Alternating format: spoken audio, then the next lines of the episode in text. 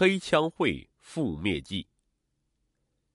一九九九年十一月三日上午八时三十分，郑州市公安局幺幺零指挥中心接到群众报案，在管城区南曹乡上庄村村东约四百米的柏油路上发现一具无头女尸。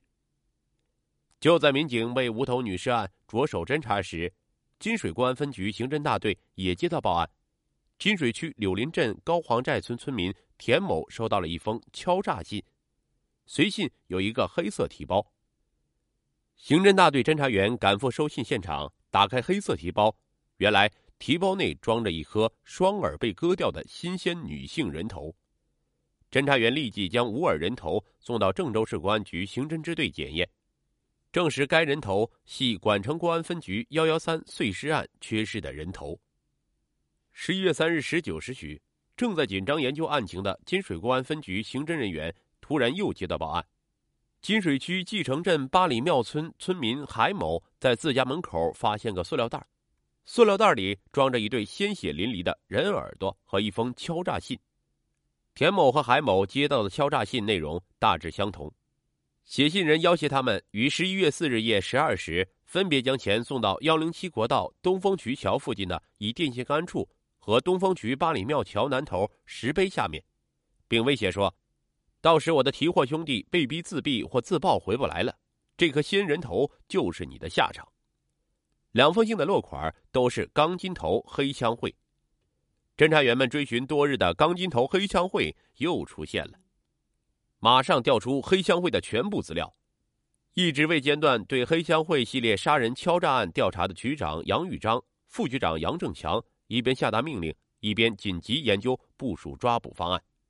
十一月四日。天刚蒙蒙亮，侦查人员就悄悄潜入幺零七国道东风渠桥附近和八里庙桥头，观察交钱地点的地形，以便做到万无一失。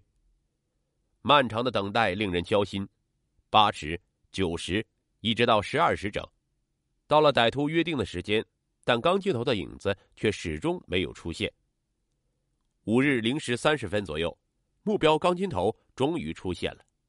夜色中，在桥北的公路上，一个骑着自行车的男青年由北向南进入了侦查员的视线。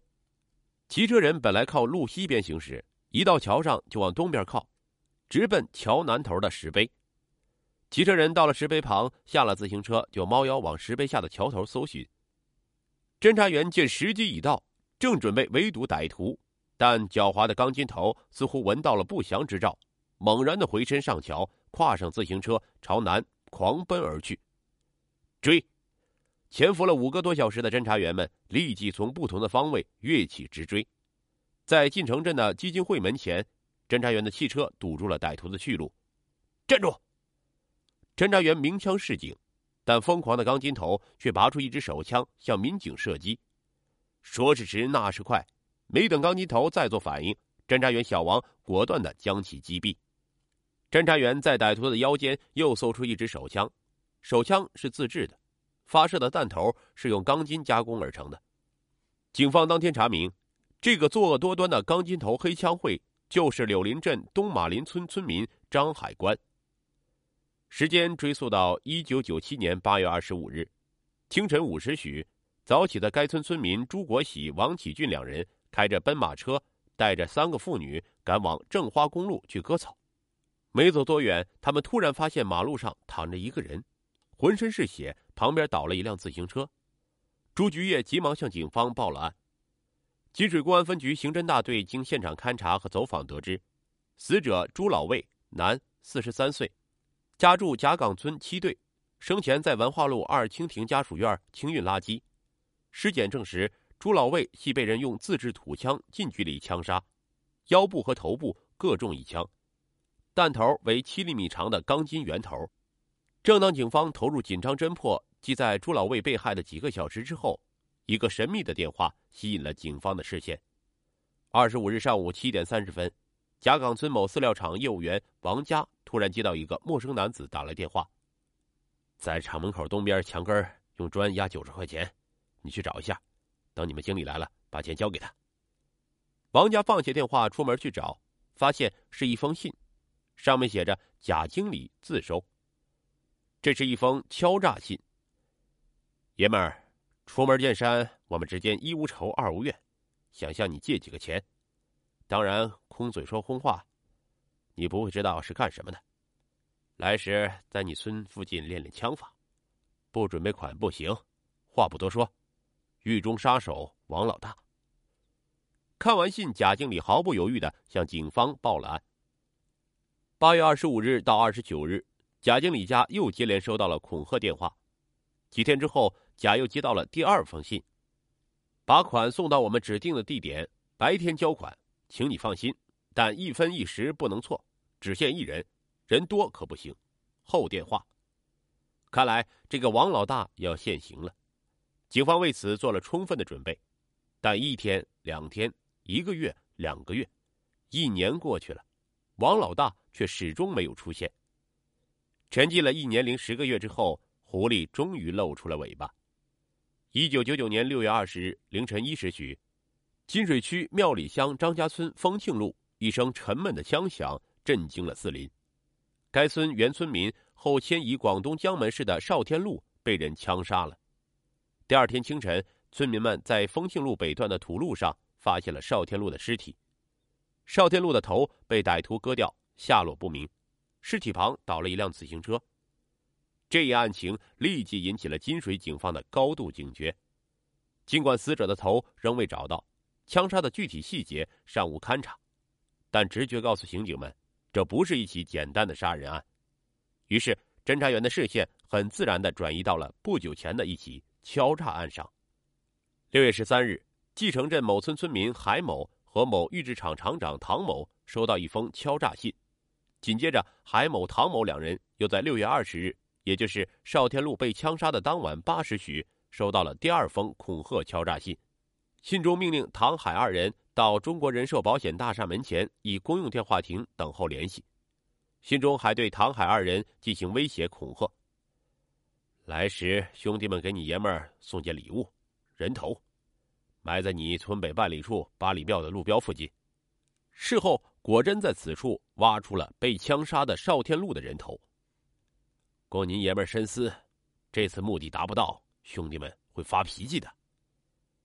一九九九年六月十三日。犯罪分子以正义组织之名对海某进行恐吓，思维敏捷的杨宇章局长立即下令调整侦查方向，将九八八二五、九七八三零、九九六幺三三起恐吓敲诈案进行串并案处理。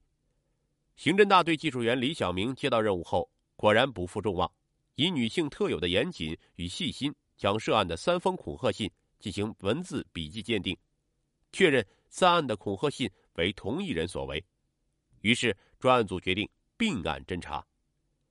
正当侦查员夜以继日辛勤工作的时候，屡次敲诈均未得逞的正义组织也终于按耐不住了。